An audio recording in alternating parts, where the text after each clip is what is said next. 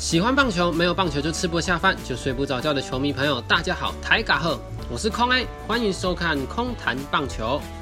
资深的球迷啊，绝对对这句话非常的熟悉。不过很可惜，这位主播啊，讲难听点是被某体育台封杀了。那原因呢，就是因为好想赢韩国啊！不用说了，观众应该都知道我在讲谁。当然了，这件事情大家到现在来看是很不公平的啦，因为现在中华职棒四队都分别分别给不一样的体育台播报，当然同一次除外了。当然他们都会那些主播都会站在自己的立场，站在自己的台的立场去播报，那客队的球迷可能就会听起来不是很舒服了。算了，有机会我们再来开一集聊这个内容。那今天呢，想要来聊一下看棒球到底有什么好玩的？除了告诉没进过球场的朋友看球很好玩，也给现在是球迷的人去说服更多人看球赛。如果去网络上看以前的影片呢，直棒初期那种几乎满场的观众啊，现在几乎看不到了。直棒一直到现在已经三十一年，中间的腥风血雨啊，各种丑闻的影响下，其实让球迷一直在流失。那我觉得啦，联盟应该多在这些地方下功夫。像美国职棒好了，他们就一直推广说到球场看球是日常生活的休闲。他们到球场不一定是看球，有可能是交际应酬啊，或是朋友聚会，这些都应该是台湾棒球应该去努力的方向。好，讲这好像太沉重了，好了，换一个话题好了。就像今天的标题，看棒球到底有什么好玩的？我们先不说球场上的胜败，就我而言呢，我是很享受看球赛的。一开始啊，去买票进场，你会通过一个小通道，然后在你面前呢，就是一个非常非常大的球场。那对我对我自己来讲，那是非常舒压的感觉。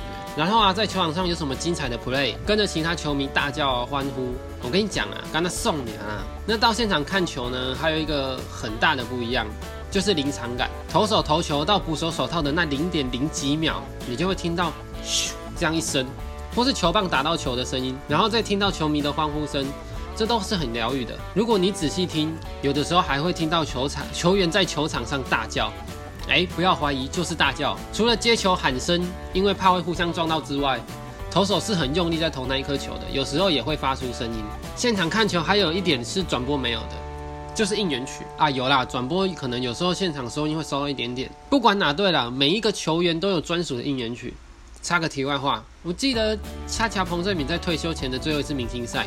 他打出了一支全垒打。那一天我刚好在现场，全场球迷啊，不管哪一队都在唱他的应援曲。在电视机前可能无法体会，但那个现场，我告诉你，那绝对是我一辈子的回忆。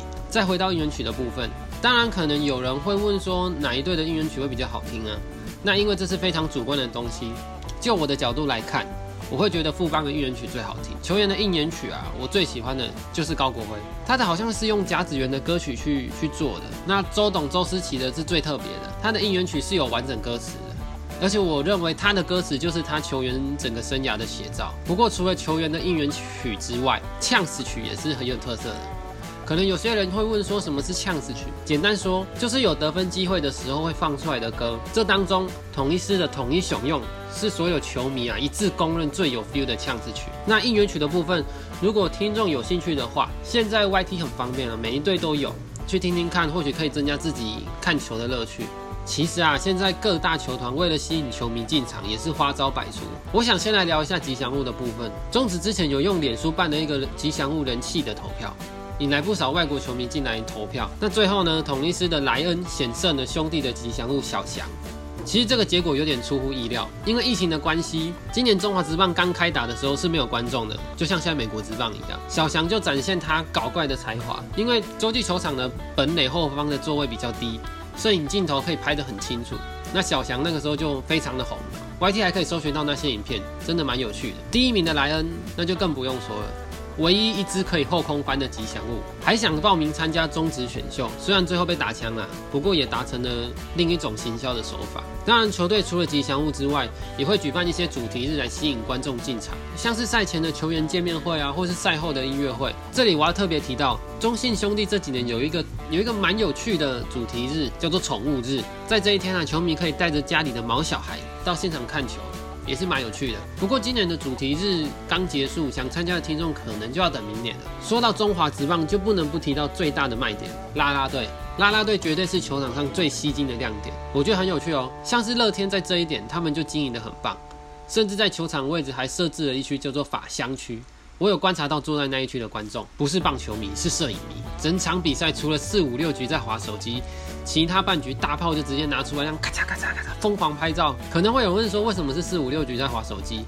因为啊，四五六局拉拉队不在现场嘛，然后上面都是开玩笑，我怕我怕被知名公干啊。讲到座位的部分呢，球团在座位也是下了一番功夫。除了刚刚提到的法香区，像是统一狮的钻石席，或是乐天的 Rock Sea，都是想带给球迷更不一样的看球视野。还有最有趣的是烤肉席，边烤肉边看球，还能有比这个更享受的吗？那不要看啦啦队就说棒球场可能只给男性观众福利。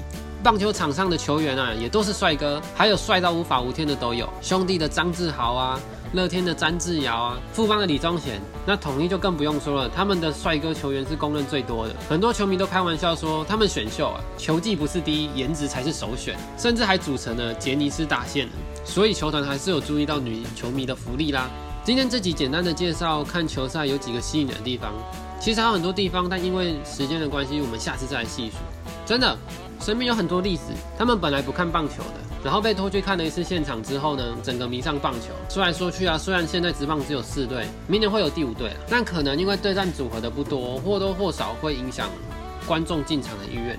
不过我相信啊，只要球迷愿意进场，未来的中华职棒只会更好而已。所以假日呢，想跟朋友聚聚，或是想跟家人培养感情却不知道去哪里的，球场绝对是你选择的地方。好。这集也会在 YT 播出。如果喜欢我的影片，欢迎到脸书、IG 按赞分享，并且订阅我的 YT 跟 Podcast 哦。我们下一集再见。